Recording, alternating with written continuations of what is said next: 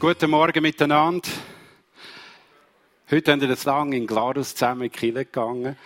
Und das ist immer schön, wenn man sieht, wenn Menschen sich positiv entwickeln.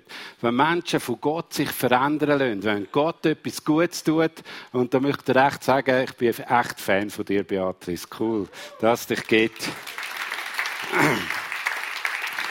Und das zweite Vorrecht ist, hey, ihr habt eine Hammer-Serie.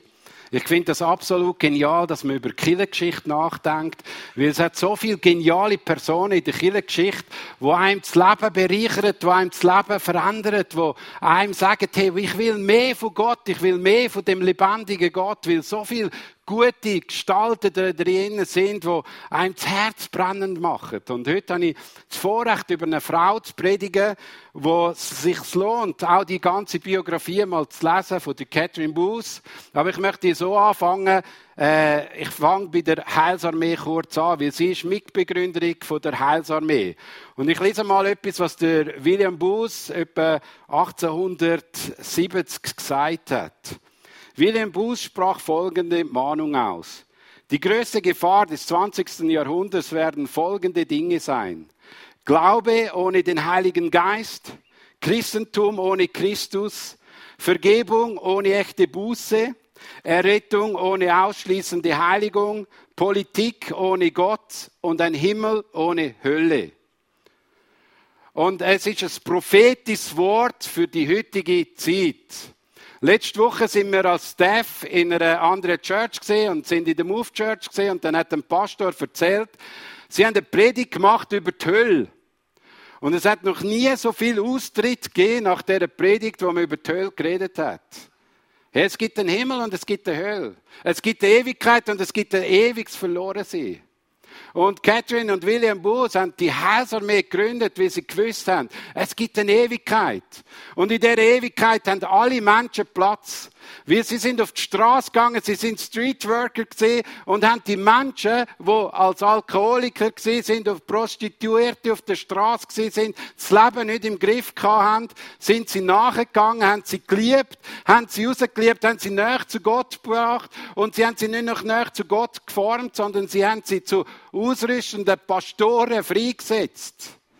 Und sie haben aus einer Heilsarmee, sie haben bewusst eine Armee genommen, die nicht zerstört, sondern die Menschen in die Freiheit setzt. Und weißt du, wir als Chile sind auch eine Armee. Und unser Auftrag ist nicht, einander zu zerstören, wie wir es manchmal in den letzten zweieinhalb Jahren gemacht haben, sondern wir haben einen Auftrag, einen gemeinsamen Auftrag, eine verlorene Welt zu retten. Eine verlorene Welt, die zerstört ist, die kaputt ist, die keine Hoffnung hat. Nicht noch hoffnungsloser machen, indem wir so nebensächliche Scheiß ansprechen, wie, wo gar nicht wichtig ist. Das Wichtigste ist das Evangelium. Sorry für den Scheiß. Aber ich muss es deutschlich und deutsch sagen. Oder Schweizerdeutsch halt. Der Heilige Geist will, dass wir wirklich wieder eine Schau haben, dass das Evangelium eine Kraft ist. Und das Evangelium der Power hat zum Menschen verändern. Und das geschieht, wenn wir als Einheit miteinander auftreten. Und Gott hat das in diesen zwei Menschen gemacht. Andere Leute sind zur damaligen Zeit in den Wohlstand hineingekommen und haben die ersten, äh, haben die ersten Industriewerke aufgebaut. Und auch Christen haben sich belächelt über die Menschen auf der Straße. Und die zwei hat die Liebe Gottes packt und ergriffen. Und die sind auf die Straße gegangen.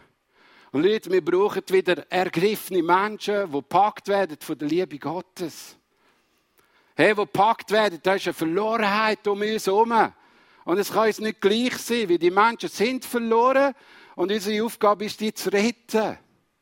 Und ich wünsche euch, dass ihr ein klein von dem Herz von dieser Frau mitbekommt. Sie haben einen ganz einfachen Auftrag gehabt. Seife, Suppe und Seelenheil. Und das war ihr Auftrag, ganz einfach. Zuerst gab man die Leute waschen, dann gibt man etwas Gutes zu essen und dann reden wir über den Glauben. Ganz einfach. Und nicht zuerst den Glauben und danach, wenn sie Glauben haben, müssen sie zuerst mal sauber in die Kirche kommen. Nein, sie haben keine stinkdreckige Kirche kommen. Und weißt du, vor nicht ganz allzu langer Zeit bin ich mit Rastenhaaren, barfuß, stinkig, ins klare in die Kirche hineingekommen. Und ich habe Menschen erlebt, die mich geliebt haben. Die haben mir so viel Birnenbrot und Jockey gegeben, dass ich dicker geworden bin. Aber sie haben mich geliebt und haben mir etwas weitergegeben, weil sie ein Herz hatten für die Menschen auf dieser Straße. Und neben mir war ein anderer mit Schlangenlederhosen und einem Busch wie eine, ja, ich sage jetzt nicht wie, aber und wir sind zusammen in die Kirche gekommen und hey, wir haben zuerst mal erlebt, dass es Menschen gibt, die uns lieben. Und das braucht es. Kirche muss ein Ort sein, wo der Zerbrochene kommen kann. Weil das Wort Gottes sagt, der glimmende Dach wird nicht abgelöscht und das zerbrochene Rohr wird nicht abgenickt, sondern es wird Leben eingehaucht. Und das ist etwas, was mich bewegt. Und sie haben es ganz einfach mit dieser Sache gemacht. Und die Heilsarmee hat 25.000 Offiziere in 91 Ländern und ist eines der grössten äh, Werke, was es heute in der heutigen Zeit gibt. Leider ist das Feuer von dieser Leidenschaft in den letzten Jahren nicht mehr so sichtbar gewesen. Es hat einen Moment gegeben, wo die, wo die Leidenschaft von dieser Heilsarmee so stark war. Ich werde zum Schluss kurz beschreiben. Aber irgendwie ist das abgegangen, weil sie sich anfangen haben zu trennen von den Kindern. Dann sind sie mehr eine Sozialarbeit geworden. Und die Arbeit muss immer in Verbindung sein auch mit den Kirchen. Leute, es bringt nichts, eigene Werk zu bauen, sondern es ist Kirche und das Werk muss zusammenspielen. Weil es braucht auch, jeder, wo, wo, wo so einen Dienst tut, braucht ständig wieder Kraft von Gott. Immer wieder etwas Neues ins Herz bekommen. Immer wieder auch neue Gedanken, neue Impulse, sonst bleibt man stehen. Und Gott Catherine war eine Frau, die sehr lernend war. Und in dem Gefahr sind auch manchmal mehr als Pfingstler so ab der dritten Generation. Die erste Generation Fire, die zweite, ja, ja, und die dritte dann auch Schreck. Und wir sind ein bisschen auch Schreck manchmal. Wir brauchen das Feuer und die Leidenschaft. Wir brauchen das Feuer und die Leidenschaft vom Heiligen Geist. Es geht nicht ohne das. Wir brauchen die Liebe Gottes. Wir sollen angezündet werden von dem, was Gott ist und nicht von dem, was wir sind. Es geht nicht um meine Wünsche, meine Bedürfnisse, sondern um sein Reich. Und sein Reich ist etwas Positives. Sein Reich hat Kraft und, und Power. Und es soll um das in unserem Herz gehen. Epheser 5, 14 sagt, wach auf, du Schläfer und steh auf von den Toten. Dann wird Christus sein Licht über dich leuchten lassen. Hey, wir wollen Licht sein, oder? Und du bist berufen, das Licht zu sein, so wie dein Chef Jesus Christus. Er ist Licht. Und du brauchst das Licht und immer wieder ständig neu angezündet zu werden. Jetzt gehen wir zu der, der wunderbaren Frau Catherine. Und der erste Punkt ist, sie hat Hunger nach Wahrheit und Liebe für die Unterdrückten gehabt. Ihre Kindheitszeit ist folgendermaßen Sie hat, äh, sie ist drei Monate älter als der William Bus und ihre Familie ist folgendermaßen, sie ist eine Pastorenfamilie aufgewachsen und die Mutter hat eine sehr starke Liebe zum Wort Gottes gehabt. Und sie hat den Kindern immer wieder früh das Wort Gottes lieb gemacht. Und was mich begeistert hat, Catherine ist eigentlich ein schwaches Kind gewesen, nicht ein sehr zerbrechliches Kind. Und irgendwann, so im 8., 9. Jahr, hat das Kind eine Rückenverformung bekommen und hat drei Monate oder vier Monate einfach im Bett liegen. Und in diesen vier Monaten hat sie einfach jedes Buch durchgelesen und hat angefangen, sich Gedanken machen, was der Wesley sagt, was der Whitfield sagt. Ich meine, mit acht und neun einige Bücher reinzuziehen, ist noch krass. Und hat sich aber auch Gedanken gemacht, was steht in der Bibel und wie die unterschiedlichen Gedanken haben. Hey, und mit zwölf hat sie schon achtmal die Bibel durchgelesen. Und dann sehen wir etwas von dieser Zeit und von, dem, von dieser Liebe, die schon als Kind hineingelegt worden ist. Und sie hat aber in ihrem Herzen auch können sagen, äh, um was es im Leben ihnen geht. Mit 14 ist sie dann einmal auf die Straße gegangen und hat irgendwie einfach eine Polizistengruppe gesehen, wie sie wie sie so Straßen, äh, so Straßenpenner zusammengeschlagen haben und sie wollen vertreiben. Dann ist sie als 14-jährige Person zu diesen Strassenleuten gegangen, hat sie an der Hand genommen und hat sie weggeführt. Die Polizist hat sie müssen verprügeln, aber sie hat irgendwie schon dort eine Salbe gehabt, die einfach ganz normal Händchen zu nehmen und sie von der Straße wegzuführen. Und hat schon dort gut geschaut und hat eine Barmherzigkeit bekommen. Und weißt du, das möchte ich euch sagen. Als Eltern achtet gut, was eure Kinder für eine Leidenschaft und für eine Liebe haben. Und fängt an, für das zu beten. Weil da ist etwas von einer Berufung, wird sichtbar in den Kinderherzen. Äh, Jesus sagt, oder in der Bibel heißt sogar schon im Mutterlieb innen, bin ich berufen worden. Und ich sage dir eins, du, hast, du siehst in deinem Kind innen schon, welche Berufung drinnen steckt. Und darum soll es unser Herz sehen, für unser Kind zu beten, dass sie ihre Berufung kennen. Und das haben ihre Eltern auch gemacht. Eines Tages hat sie so eine Krise in ihrem Leben bekommen. Das war auch der Grund, wieso sie zum Glauben gekommen ist. Der Verlust von ihrem geliebten Hund war der Auslöser, dass sie eine Veränderung im Leben gebraucht hat. Und ich verstehe es langsam. Ich kenne genug Leute, die so Hunde haben, plötzlich eine volle Liebe bekommen und den ganzen Tag mit dem Gassi gehen und ein bisschen den Scheissgagel zusammenlesen. Das ist nicht meine Sache. Aber äh, es muss nicht alles von mir sein. Und der Punkt ist, der Hund ist so eine Liebe für die Person. Und sie hat es nicht verstanden, dass Gott von der Liebe es kann zulassen, dass der Hund muss sterben und das hat ihr innen Zerrissenheit ausgelöst und sie hat es nicht verstanden. Und das hat sie nachher gefragt, ist denn der Gott wirklich so lieb? Und das hat sie zum Nachdenken gebracht. Und etwas anderes, was sie auch zum Nachdenken gebracht hat, ist ihr Herz gesehen. Sie hat gemerkt, dass sie gar nicht so lieb ist, wie sie gedacht hat, wie sie in der Bibel steht oder wie sie andere Christen gesehen hat. Und dass sie manchmal hässig ist und wütig ist. Und sie hat eigentlich ein vollkommenes, heiliges Leben haben, wo man all das nicht sieht. Und mit dem hat sie sich angefangen zu beschäftigen. Und so mit 14 ist sie so in eine wirkliche Krise hineingekommen und hat in ihrem Leben nicht gemerkt, hey, was da geht. Sie war ungeduldig, zornig. Ich meine, ich bin wiedergeboren und bin heute noch manchmal ungeduldig im Stau. Aber sie hat, sie zerrissen. Sie hat es irgendwie schmerzhaft durchgemacht. Und irgendwann hat sie gemerkt, dass sie ein trügerisch böses Herz hat und Erlösung braucht. Und ich finde es immer gut, wenn Teenager mit 13, 14, 15 der Prozess gehen müssen. Und das ist ein Prozess, wo jedes Kind muss gehen, dass es eigentlich verloren ist und Gott braucht. Das können wir nicht unseren Kind anzwingen, antrainieren. Ich bin froh, dass es im Leben etwas Neues geworden ist. Die Teenagerphase war nicht einfach. Der Kampf ist schwierig also beim, weniger als beim Ältesten. Aber ich bin immer froh dass wir das noch in der Teenagerphase durchgemacht haben.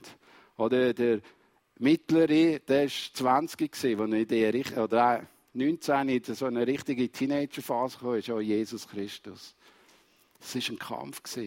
Aber das Schöne ist, wenn man als Eltern den Loslösen-Prozess zulässt. Hey, sie sind eigenständige Persönlichkeiten.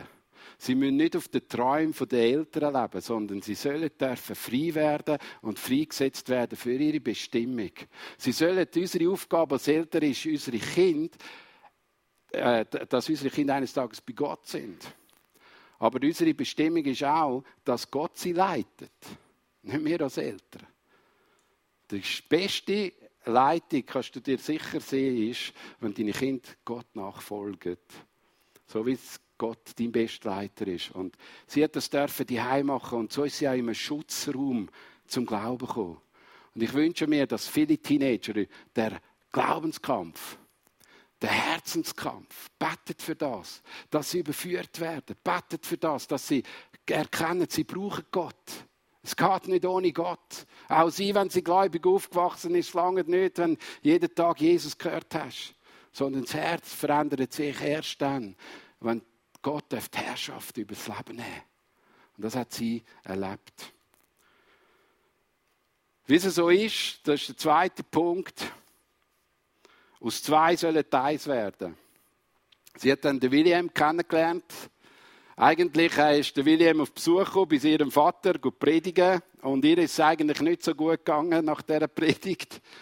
Aber es hat so sein, dass sie zusammen miteinander mit der Kutsche heimgefahren sind und in dieser Kutschenzeit haben sie einander besser kennengelernt und dann haben sie noch die Heiz Mittag gegessen und sie haben schon wahnsinnig tiefe Gespräche gehabt Und irgendwie ist der William immer wieder dort zum Mittagessen gegangen und der hat angefangen so zu beten, oh Herr, das ist nicht von Gott. Ich will nicht die Leidenschaft haben, ich will keine Verliebtheitsphase haben, sondern ich will Gott ganz folgen. Ich brauche jetzt keine Frau.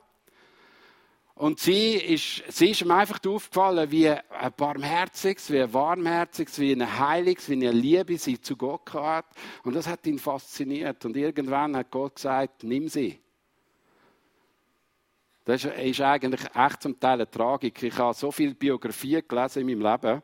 Und wenn du zum Beispiel von einem Whitfield äh, eine Biografie liest und die Liebesbrief liest, oh Halleluja, so etwas Schlimmes haben wir noch gar nie gelesen. Wie fromm. Wirklich wie stinkfromm. Also jede Frau, die so einen Brief bekommt, gute Nacht am 6. Gut, heute schreibst du ja gar keinen Brief mehr. Aber äh, damals noch. Anne tut sie. Und die Briefe haben angefangen, leidenschaftlicher werden. Und was ich ganz interessant finde, und das kann ihr gerade in der Biografie lesen, die Briefe haben absolut geniale Themen drin. Und zwar Themen, wie man miteinander über die Zukunft redet, wie man fast Ehevorbereitung macht. Äh, es lohnt sich wirklich, die Briefe durchzulesen, wie tiefgang die miteinander zusammen Themen beschrieben haben. Da ist ein Thema gesehen, dann hat man über das Thema geredet, zum Beispiel über, wie wenn wir zusammen miteinander das Leben gestalten. Und dann ist da drüber geschrieben worden, drei, vier Briefe, und man hat austauscht und man hat sich Gedanken gemacht. Also eine perfekte Ehevorbereitung, nicht in der Nähe, sondern miteinander austauscht und geschrieben. Und ich glaube, es ist so wichtig, dass der richtige Ehepartner zusammengefunden hat und sie zusammen haben danach drei Jahre lang gewartet und haben danach geheiratet. Und etwas, was extrem wertvoll war, ist ihre Ergänzung. Und ich glaube, das ist etwas, wo, wo wir manchmal unterschätzen. Es braucht, wir alle sind ergänzungsbedürftig und die Bibel spricht davon, dass Ehe etwas mit dem zu tun hat, dass er einander ergänzt. Der Mann braucht eine Hilfe. Nicht eine, die putzt, sondern eine Hilfe, die ihn besser macht. Der Mann braucht eine Hilfe, wo Sachen er kann und die Frau kann sie besser und umgekehrt. Es braucht eine Ergänzung. Und sie haben das herausgefunden und haben so angefangen, miteinander zu arbeiten. Und aus der Ehe ist nicht nur einfach eine Ehe, sondern ein gemeinsamer Dienst. Und das ist eigentlich das Wertvolle von der Heilsarmee. In der Heilsarmee gibt es nie einen Unterschied zwischen dem Ehemann und der Ehefrau, sondern beide zusammen haben den gleichen Wert und sind auf der gleichen Ebene und zusammen miteinander dienen. Und manchmal in unserer Kirche ist es so, ja, man stellt den Pastor an und die Frau ist dann irgendwo bei den Kindern im hintersten Eckchen unten. Leute, hey, es ist so etwas Herausforderndes, zusammen eine Gemeinde zu leiten. Und es ist wie ein kleines Unternehmen, es sollen beide zusammen miteinander, es wird so viel ausdiskutiert. Meine Frau sagt so oft, ha, im, im Ehebett gibt es keine Kille. Es ist einfach 100% Kille, Kille, Kille, Kille. Und da wird angeschnurrt, da wird diskutiert, das wird besprochen, das wird gemacht. Und wir sollen beide zusammen miteinander Dienst tun. Und es geht nicht ohne. Ich kann sie nicht teilen. Der ist für das und der andere ist für das. Sondern es braucht die zwei, die miteinander zusammen den gleichen Strick tun und den gleichen Dienst tun. Das ist so wichtig, auch in der Ehe und auch im Dienst, wo er auch tun und wo wir zusammen gehen. Und ich möchte jetzt so zwei, drei Punkte geben, wo sie, wo sie miteinander gemacht haben. In gewisser Hinsicht war William und Katrin wie Feuer und Eis. William war ein kühner und häufig übereifriger Evangelist. Katrin war eine stille, sehr gebildete Frau mit einer ausgefeilten Theologie. Dennoch wurde sie ein starkes Team für Gott. William war der Geist, Katrin das Wort. William war die bahnbrechende Pionier, der Menschen ins Reich Gottes brachte. Kathrin, die Strategin, die darauf achtete, dass diejenigen, die freigesetzt worden waren, auch frei blieben. Ihre Berufung fand und weiter mit Gott lebten. William war der Visionär und Leiter und Catherine die Managerin, die Aktivitäten jedes Tages plante und strukturierte. Und aus einer Ehe oder aus einer Beziehung wurde das Dreamteam. Und Leute, es wäre so schön, wenn unsere Ehe einander ergänzen würde und nicht einander konkurrenzieren. Es wäre so gut, wenn das unser Lebensziel ist, zusammen miteinander zu träumen und zusammen miteinander vorwärts zu gehen. Und nicht einander das Leben schwer machen, indem dass man nur die Fehler aufzählt, sondern indem, dass man miteinander sieht, wo können wir voneinander lernen, wo machen wir einander besser. Und ihr gemerkt, in dieser Familie ist nicht nur einfach der Dienst gewesen, sondern sie sind zusammen eins gesehen und haben als Einheit miteinander dient. Und Catherine ist so freigesetzt worden, weil der Mann sie angeführt hat. Weil er gesagt hat, hey, du bist gut, du machst mich besser, du machst mich stärker. Und das ist so lesen. Du sollst deine Frau anführen. Machst du das? Ja. Gut, Halleluja. Führ sie weiter an.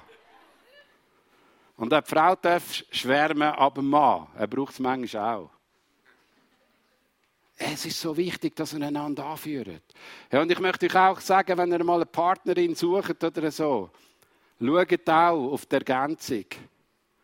Schaut auch darauf, auch in dem Sinne, dass ihr wirklich euch auch aufmacht, hey, wie können wir zusammen das Reich Gottes besser machen? Wie können wir zusammen unseren Auftrag, den wir haben, es muss nicht alles in der Kirche sein, es kann in der Wirtschaft sein, es kann auch irgendwo sein, wie machen wir uns besser?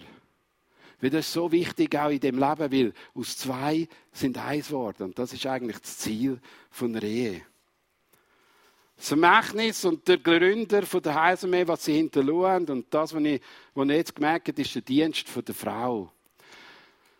Und hey, in Zeiten, wo noch niemand davon geredet hat, dass eine Frau predigen darf, hat William und Catherine Booth, hat, hat, äh, hat William seine Frau schon als Apostolin eingesetzt.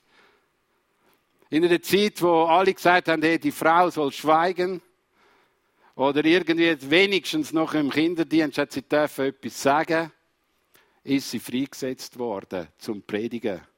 Und sie hat auch gekämpft mit dem. Sie ist wirklich eine Vorbrecherin und Halleluja gibt es Frauen, die predigen. Also kannst du gerne mit mir streiten, wenn du das nicht gut findest. Aber ich werde zeigen, wie das ist Freisetzung. ich sage euch eins. Sie hat so gekämpft in einem Gottesdienst wo sie gemerkt hat, eigentlich soll sie auch etwas predigen. Eigentlich hat sie auch etwas auf dem Herz weiterzugeben. Eigentlich soll sie auch da dienen, wie der William. Der Mann hat immer gesagt, hey, du hast etwas, du hast eine Botschaft, du sollst freigesetzt werden. Und sie hat immer wieder gekämpft in ihrem Herzen, immer wieder gekämpft in ihrem Leben. Und weißt du, was das Verrückte war? Eines Tages im Gottesdienst hat sie gemerkt, der Heilige Geist sagt, gang auf die Bühne und gang reden in einer Konferenz.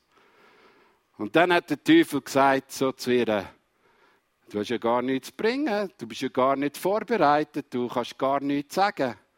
Aha, um das geht es, Teufel. Also gut, ist sie auf die Kanzler führen zum William.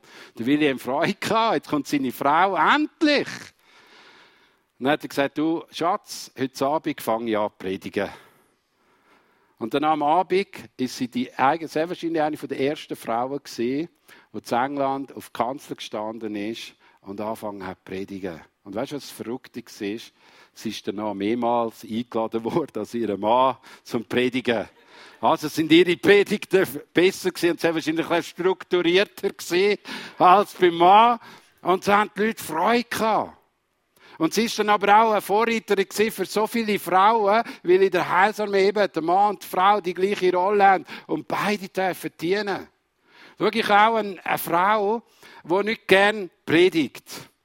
Und da ich Chef bin, darf ich einfach die Einteilung machen und ich das immer zweimal im Jahr einteilen. Sie liebt mich dann wieder eine Woche nicht. Aber äh, ist mir egal. Ich glaube, es ist so wichtig, dass wir einmal den Frauen predigen lassen. Hey. Weil ich glaube, es ist eine Botschaft auch von dem und wir sollen da auch offen und freigesetzt sein. Und äh, unsere Männerbeispiele sind nicht immer so das Herrlichste für unsere Frauen. Darum ist es gut, dass man auch Ergänzung zulässt. Dann auch die Missionsgesellschaft ist ein weiteres Erbe, das sie hinterlassen haben. Und zwar, sie haben die Missionsgesellschaft, wie ich schon gesagt habe, zu einer Armee gemacht. Wo eine Leidenschaft hat, um Mitarbeiter freizusetzen. Sie haben das Gefäß gesucht, weil so viele Menschen zum Glauben gekommen sind und sie haben nicht gewusst, wie sie die Menschen gesund betreuen und weiterentwickeln weil beide zusammen in ihrem Herzen eigentlich gehabt, dass die Menschen weiterkommen. Und sie haben irgendwie ein Gefäß gesucht, wie sie Leute, die frisch zum Glauben kommen, die ersten Schritte im Glauben können vorwärts gehen und in eine Mündigkeit hineingeführt werden. Und sie haben irgendwie das Empfinden gehabt, dass das Training wie von einer Armee hilft, dass man gewisse Gruppenphasen geht. Dann hat man Gruppenleiter gehabt, dann hat man plötzlich Leute gehabt, die das Chor geleitet haben, dann hat es weitergeleitet gehabt. Und man hat gewisse Gruppenschritte gemacht und man hat so die Leiter immer mehr, äh, wie soll ich sagen, trainiert, dass sie mehr Verantwortung haben können übernehmen. Und das ist eigentlich etwas Geniales, was sie gemacht haben miteinander. Aber da hat Catherine das bessere Handling als der Mann. Der Mann war der Evangelist, hat die Menschen ins Haus geholt und sie hat äh, die Leute im Haus zugerüstet, damit sie Entwicklungsschritte machen. Und wir brauchen das auch in der heutigen Zeit. Wir können nicht einfach nur Freude haben, wenn die Leute in die Kirche kommen, sondern wir brauchen Menschen, die freigesetzt werden, auch wieder in Dienst zu gehen, in die verschiedenen Aufgaben hinein. Und darum hat sie das in der Armee so formuliert und sind vorwärts gegangen. Der William sagt, wir haben, ein, wir haben den Auftrag, in den Krieg zu ziehen. Wir sind eine freiwillige Armee, deren Soldaten sich aus der Masse rekrutiert, die ohne Gott sind und ohne Hoffnung in dieser Welt leben. Und das sind eigentlich jede Person, die auf der Straße noch nicht im Glauben war, schon als Potenzial gesehen, dass die Menschen danach in eine Entwicklung hinein dürfen kommen. Und das ist eigentlich eine geniale Sache. Und eine Armee hat auch etwas, was ich vorhin schon gesagt habe, hey, zusammen als Einheit unterwegs zu sein. Und äh, das ist auch so. Der eine sät, der andere güsst, der Wachstum schenkt Gott. Aber wir müssen lernen, miteinander zusammen irgendwie die Arbeit machen. Säen, gießen, äh, auch pflegen, aber der Wachstum schenkt Gott. Und wenn uns das gelingt, dann wachsen auch die Kirchen und dann wird Gott auch sein Reich weiter ausbreiten. Und sie haben auch den Glauben gehabt, dass Training erfolgreich macht.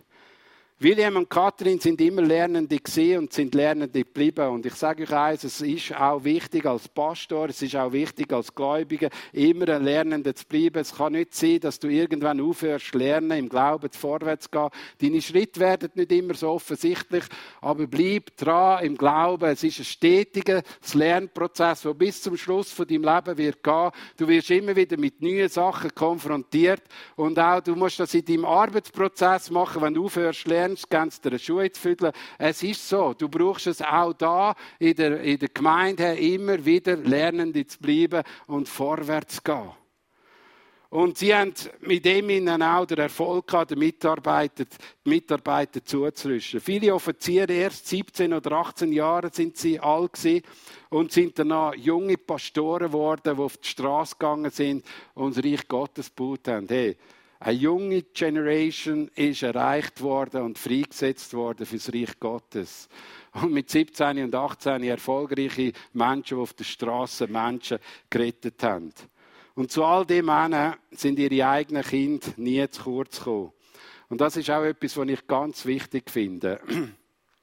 Wir können uns vorausgeben, aber hey, wenn ich Pastor bin, ist mein größter Wunsch, dass meine Kinder auch eines Tages Reich Gottes leben und Reich Gottes in teilig sind. Es braucht die gesunde alles geben für Gott, aber die Familie darf nicht zu kurz kommen. Und das ist ein wichtiger Punkt. Schau mal, was ein Kind von ihr gesagt hat. Und zwar die nächste Folie kannst du Ihnen geben. Meine Eltern mussten mir mit keinem Wort über das Christentum sagen. Ich habe es in Aktion gesehen. Und alle Kinder von ihr das ist auch Gnadengeschenk, muss man immer auch wieder sehen. Sind im Dienst und in der Nachfolge mit Gott weitergegangen. Und das ist ein riesiges Geschenk. Und Leute, vergisst nie auch eure Kinder zu trainieren. Hey, sie sind die ersten und die wichtigsten Jünger. Und das ist so ein wichtiger Prozess, auch in deinem und meinem Leben. Aber heb Mut und bleib dran. Bei der Erziehung ihrer Kinder erkannte Kathrin, wie wichtig es ist, nicht nur Wissen weiterzugeben, sondern auch das Herz zu entwickeln. Kathrin hatte die negativen Folgen gesehen, wenn Kinder eine gute Ausbildung auf Kosten echter Herzensbildung vermittelt wurde. Es geht ums Herz, wo verändert wird. Und so komme ich zum Schluss. Der Charles Spurgeon, wo ein Zeitzeug war von der damaligen Zeit, hat folgende Aussage gemacht. Und das zeigt etwas, wie einflussreich die Arbeit war. Charles Spurgeon sagte über die Heilsarmee, wenn die Heilsarmee auf einen Schlag aus London verschwinden würde, dann würde es nicht einmal 5000 zusätzliche Polizisten schaffen, Kriminalität und Chaos in der gleichen Weise zurückdrängen wie die Heilsarmee. Wow, was für ein Input, was für ein Sagen. Ja, und ich möchte euch eins sagen, was passiert, wenn wir nicht mehr da sind, gemerkt das jemand. Und wo Catherine gestorben ist, mit dem schließe wie tief der Einfluss von Catherine war, zeigte der Traugottesdienst, als 36.000 Menschen teilnahmen. William Booth hielt eine entrückliche Trauerrede und machte deutlich, wie wichtig und wertvoll Catherine für, sein, für den gemeinsamen Dienst war. Die Frau hat Spuren hinterlassen. Und weißt du, Gott hat auch dir einen Auftrag gegeben, wo du Spuren hinterlassen darfst. Vielleicht werden nicht 36.000 Menschen an die Beerdigung kommen, aber vielleicht hast auch du eine Geschichte, wo du anderen Spuren hinterlassen kannst. Und wenn es nur deine Kinder sind, es sind die wichtigsten Spuren, wenn sie das Reich Gottes weiterbauen. Und ich möchte dich heute Morgen einfach auch auffordern und auch zu Gott zu gehen. Was kann ich tun, dass das Reich Gottes auch Spuren hinterlässt in meinem Leben? Wir alle sind Helden weil Gott hat uns gerettet. Aber nicht jeder hinterlässt Spuren. Und ich möchte dich wirklich heute Morgen ermutigen, wenn du da bist und du möchtest Spuren hinterlassen, dann gib Gott eine Antwort. Red mit Gott. Red jetzt mit Gott. Wir haben jetzt eine Zeit vom Worship und red du mit Gott. Du musst niemandem zeigen. Gott ist im Verborgenen, in deinem Herz und ist mit dir am Reden. Aber lass uns kurz aufstehen ich möchte noch für das beten. Heiliger Geist, wir haben so viele gute Prinzipien auch da drinnen gelernt von diesen Catherine. Und ich bitte dich wirklich dafür, dass heute Morgen Menschen bereit sind, Spuren hinterzulassen. Und ich bitte dich darum, dass da innen Ehen dürfen zusammenkommen, die segensreich sind, die Friedensspuren hinterlassen. Ich bitte dich darum, dass Dienste entstehen, wo Menschen freigesetzt werden. Und Heiliger Geist, du hast auch da in dem Raum Menschen, die wo du eine Berufung, einen Ruf auf das Leben geschenkt hast. Und ich bitte dich darum, dass der Heilige Geist sie freisetzt. Herr, setz sie frei, dein Reich zu bauen, dein Wille zu tun, wie im Himmel so auf Erden. Und Heiliger Geist, Herr, wir beten dafür auch da, für die Gemeinde, Herr, wo auch immer wieder Feuermomente erlebt haben dass sie aufstehen dort wo sie schlaft und wachgerüttelt werden. Es Licht sein. Du hast einen Ruf auf dieser Gemeinde, du hast einen Ruf auf jedem Einzelnen. Und wir setzen einfach das Licht frei. Und wir beten dafür, dass es ein Licht ist, das so viele Menschen anzieht. So viele Menschen, die verloren sind, anzieht. Herr, wir beten, dass es ein Haus ist, wo Menschen kaputt kommen und freigesetzt werden. Und dürfen aufstehen für dieses Evangelium und für die Wahrheit. Herr, ich danke dir dafür. Amen.